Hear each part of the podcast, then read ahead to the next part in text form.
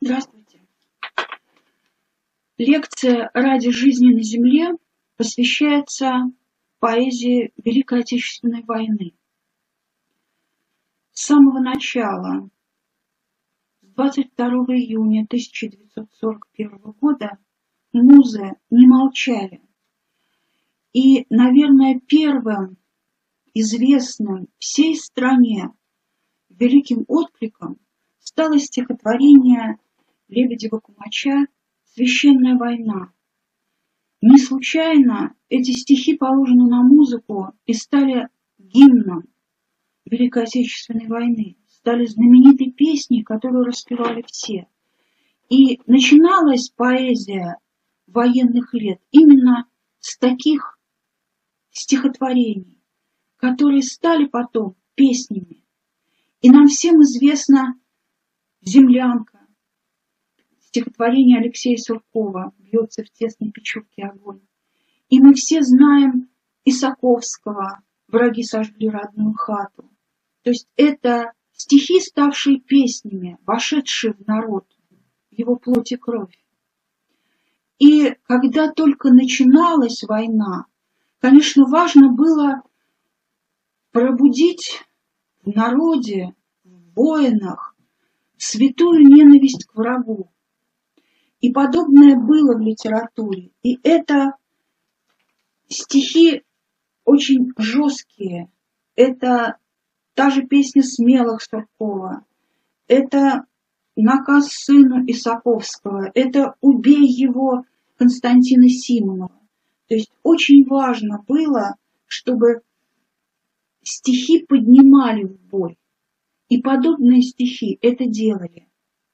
И еще очень важно было пробудить общенародное ощущение Родины, вот это ощущение единства.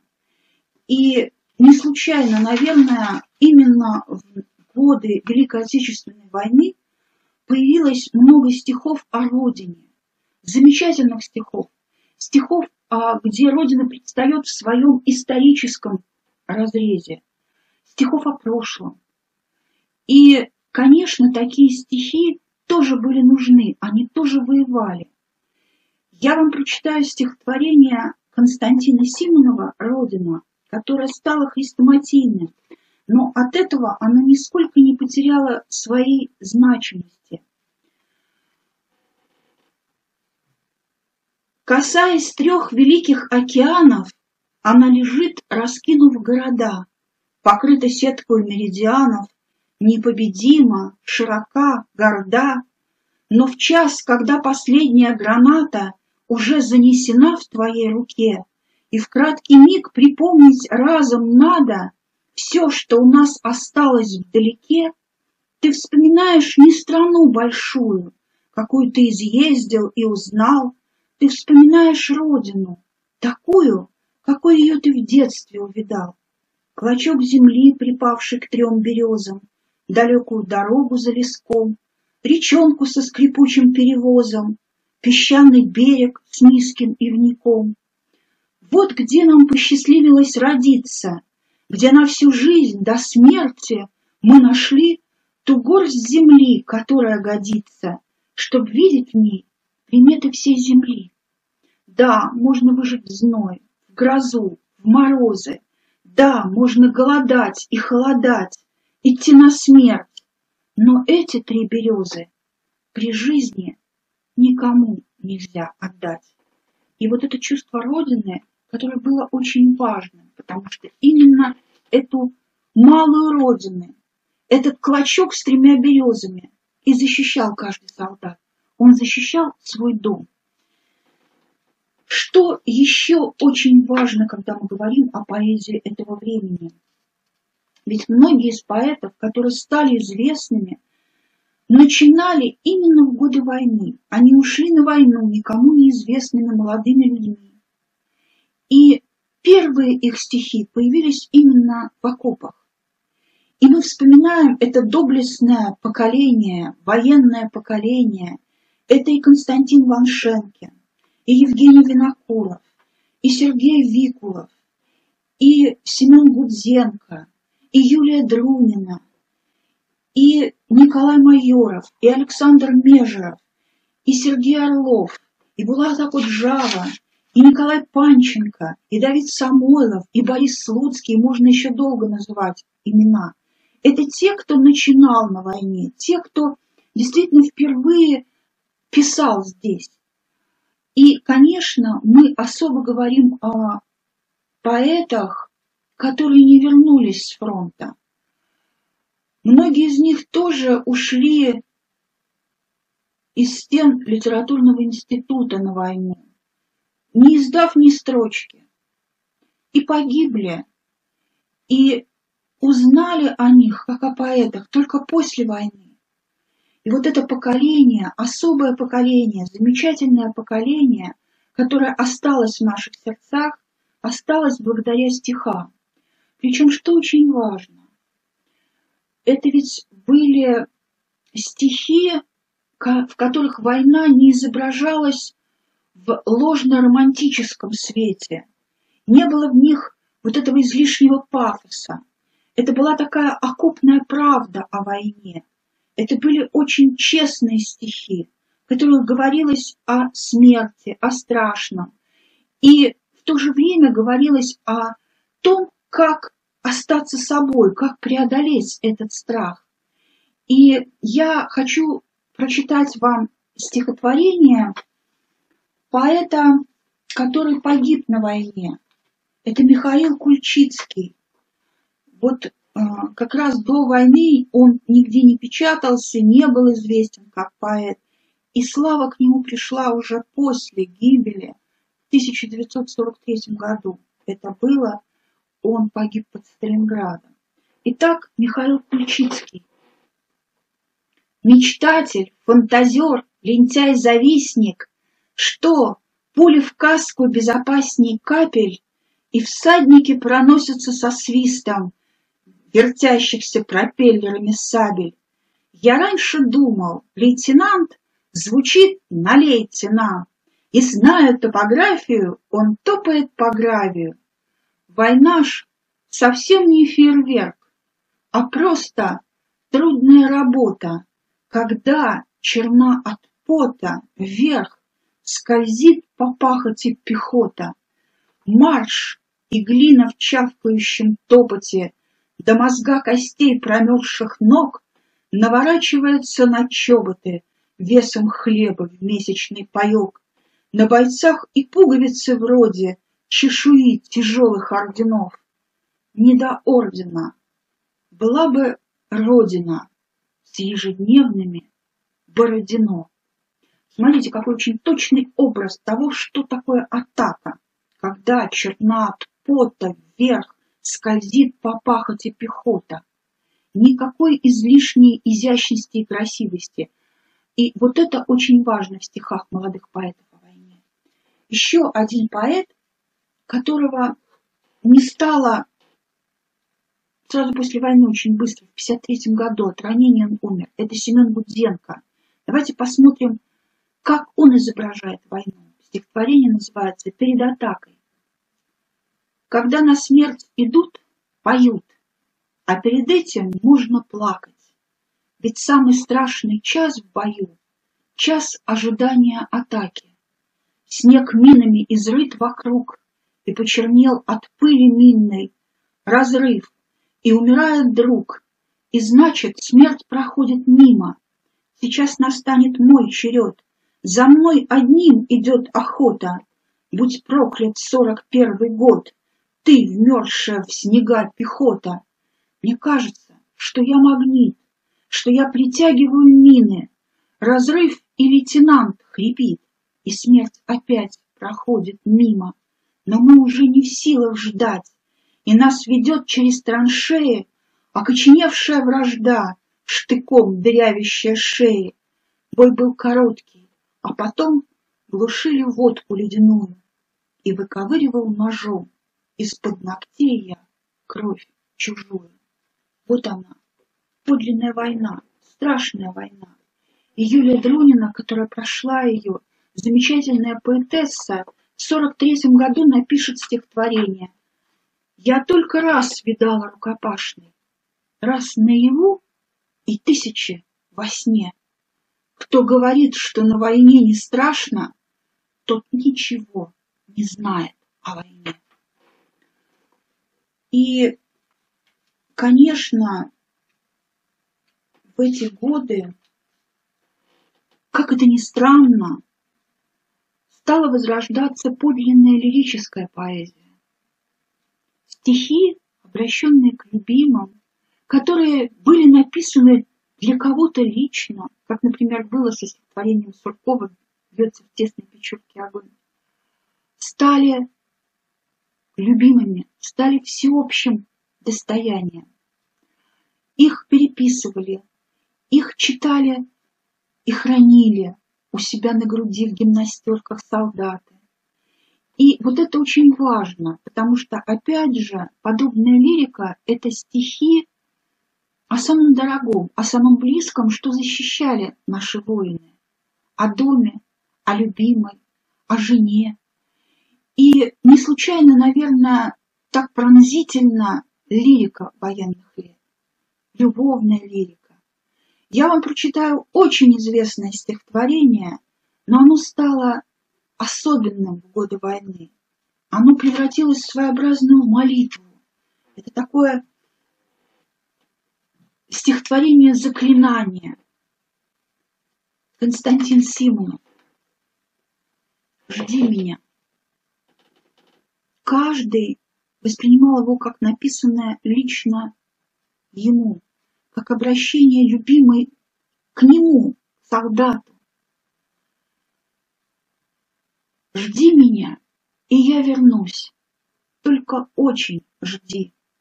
Жди, когда наводят грусть желтые дожди, Жди, когда снегами тут, жди, когда жара, Жди, когда других не ждут, позабыв вчера, Жди, когда из дальних мест писем не придет, Жди, когда уж надоест всем, кто вместе ждет.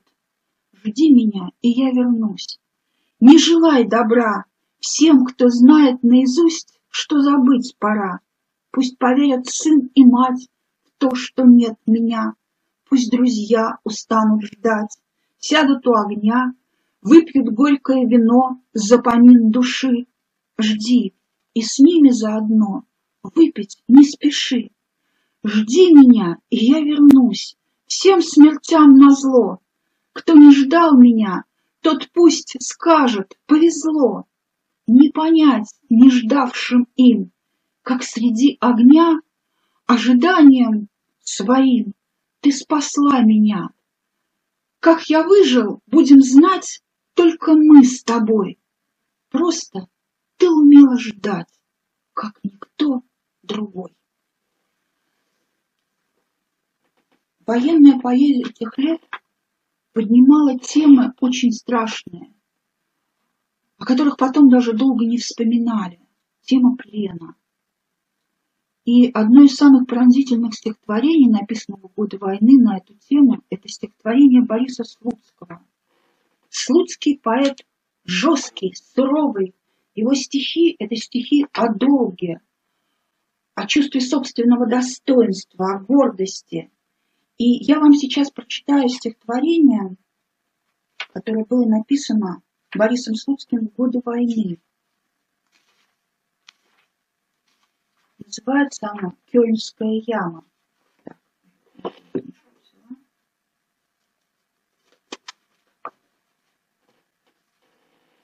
Нас было семьдесят тысяч пленных в большом овраге с крутыми краями. Лежим безмолвно и дерзновенно, Мрем с голодухи в Кёльнской яме.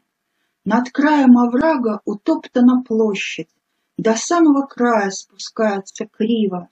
Раз в день на площадь выводят лошадь, Живую сталкивают с обрыва. Пока она свергается в яму, Пока ее делим на доли неравно, Пока по конине молотим зубами, О бюргеры Кёльна, да будет вам срамно!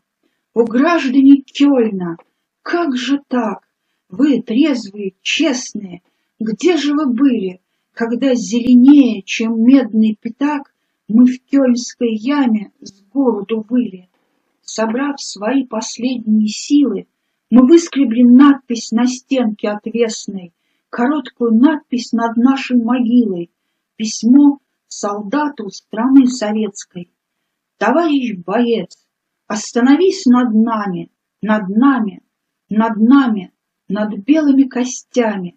Нас было семьдесят тысяч пленных, мы пали за родину в Кёльнской яме. Когда в подлецы вербовать нас хотели, когда нам о хлебе кричали с оврага, когда патефоны о женщинах пели, партийцы шептали «Ни шагу, ни шагу!» Читайте надпись над нашей могилой, да будем достойны посмертной славы. А если кто больше терпеть не в силах, портком разрешает самоубийство слабым. О вы, кто наши души живые хотели купить за похлебку с кашей, Смотрите, как мясо с ладоней выев Кончают жизнь товарищи наши. Землю роем, скребем ногтями, Стонем, стонем в кёльнской яме. Но все остается, как было, как было. Каша с вами, а души с нами. Очень важно, что поэзия помогала бойцу помогала воину оставаться сильным духом. Она заставляла его ощущать себя героем. Она заставляла его быть одним из тех, кто делает победу. Это очень важное качество. И, конечно, поэзия военных лет, как вот я уже сказала, затрагивала очень сложные, очень страшные темы, о которых даже не принято было говорить. Например, знаменитое, известное сейчас стихотворение Михаила Исаковского «Враги сожгли родную хату» было запрещено в 1945 году, когда он написал его. Почему? А потому что как можно говорить о трагедии, когда победа, когда надо радоваться, когда надо бить в фанфары, а тут человек с трагической страшной судьбой. И мы сейчас, читая это стихотворение, понимаем, насколько смел был Исаковский и какое-то великое стихотворение, ставшее поистине народным. Да, есть известные песни, но я все-таки вам прочитаю стихотворение Исаковского «Враги сожгли родную хату». Враги сожгли родную хату, сгубили всю его семью, Куда ж теперь идти солдату? Кому нести печаль свою? Пошел солдат в глубоком горе На перекресток двух дорог. Нашел солдат в широком поле Травой заросший бугорок. Стоит солдат, и словно комья застряли в горле у него. Сказал солдат, встречай Просковья, героя, мужа своего, Готовь для гостя угощение, Накрой в избе широкий стол, Свой день, свой праздник возвращения К тебе я праздновать пришел. Никто солдату не ответил, Никто его не повстречал, И только теплый летний ветер Траву могильную качал. Вздохнул солдат, ремень поправил, Раскрыл мешок походный свой, Бутылку горькую поставил На серый камень гробовой. Не осуждай меня, Прасковья, Что я пришел к тебе такой. Хотел я выпить за здоровье, А должен пить за упокой. Сойдутся вновь друзья, подружки, Но не сойтись вовеки нам. И пил солдат из медной кружки Вино с печалью пополам. Он пил, солдат, слуга народа, И с болью в сердце говорил, Я шел к тебе, четыре года. Я три державы покорил. Хмелел солдат, слеза катилась, слеза несбывшихся надежд, И на груди его светилась медаль за город Будапешт. И, конечно, военные стихи, стихи военных лет, они двигали к победе. И они сыграли свою очень важную роль в победе, в великой победе. И не случайно Николай Панченко, один из поэтов этого военного поколения, скажет, мы были тогда не с народом, мы были народом тогда. И вот это очень важно. И, как вот я уже сказала, стихи военного времени, стихи поэтов, воевавших, это особый опыт, это очень важная часть литературы. Эти люди сами прошли все, что произошло, не понаслышке, и имели право говорить о ужасах войны, и имели право осуждать тех, кто слишком приукрашивал войну, делал ее таким веселым зрелищем. А надо было преодолеть, разрушить вот такое картинное представление о войне. И стихи военных поэтов это делали. Я ничего не сказала об Александре Твардовском, поэте, о котором можно читать отдельную лекцию. Но все-таки я прочитаю вам его стихотворение, очень важное, стихотворение о личной ответственности тех, кто прошел войну и остался жив. Вот об этом грузе ответственности перед теми, кто погиб. Твардовский написал его уже после войны, 1966 году. Я знаю, никакой моей вины в том, что другие не пришли с войны, в том, что они, кто старше, кто моложе, остались там, и не о том же речь, что я их смог, но не сумел сберечь. Речь не о том, но все же, все же все же. Вот это повторение, все же, все же, все же, это такая вот эмоциональная окраска стихотворения, это чувство вины, непроходящей вины Твардовского перед теми, кто погиб. И он всегда будет об этом помнить. В заключение я бы хотела прочитать стихотворение замечательного поэта Юрия Левитанского. Он тоже из когорты вот этих военных поэтов. И тоже начал писать стихи, тетрадку в годы войны. Это позднее стихотворение Левитанского, она как раз о том, как ощущает себя человек, прошедший войну. Итак, Юрий Левитанский. Ну что с того, что я там был? Я был давно, я все забыл. Не помню дней, не помню дат, ни тех форсированных рек. Я неопознанный солдат, я рядовой, я имерек. Я меткой пули недолет, я лед кровавый в январе. Я прочно впаян в этот лед, я в нем, как мушка в янтаре. Но что с того, что я там был?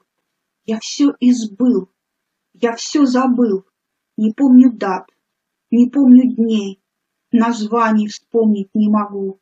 Я топот загнанных коней, я хриплый окрик на бегу, я миг непрожитого дня, я бой на дальнем рубеже, я пламя вечного огня и пламя гильзы в блиндаже. Но что с того, что я там был? том грозном быть или не быть. Я это все почти забыл. Я это все хочу забыть. Я не участвую в войне. Она участвует во мне. И отблеск вечного огня дрожит на скулах у меня. Уже меня не исключить из этих лет, из той войны. Уже меня не излечить от той зимы, от тех снегов, и с той землей, и с той зимой, уже меня не разлучить до тех снегов, где вам уже моих следов не различить. Но что с того, что я там был? Это очень важно. Я не участвую в войне, война участвует в войне, во мне. Это опыт, который на всю жизнь. Это некий камертон. То, что с тобой было в годы войны, то, что ты пережил. И этот камертон всегда будет звучать. И в книгах, и в стихах.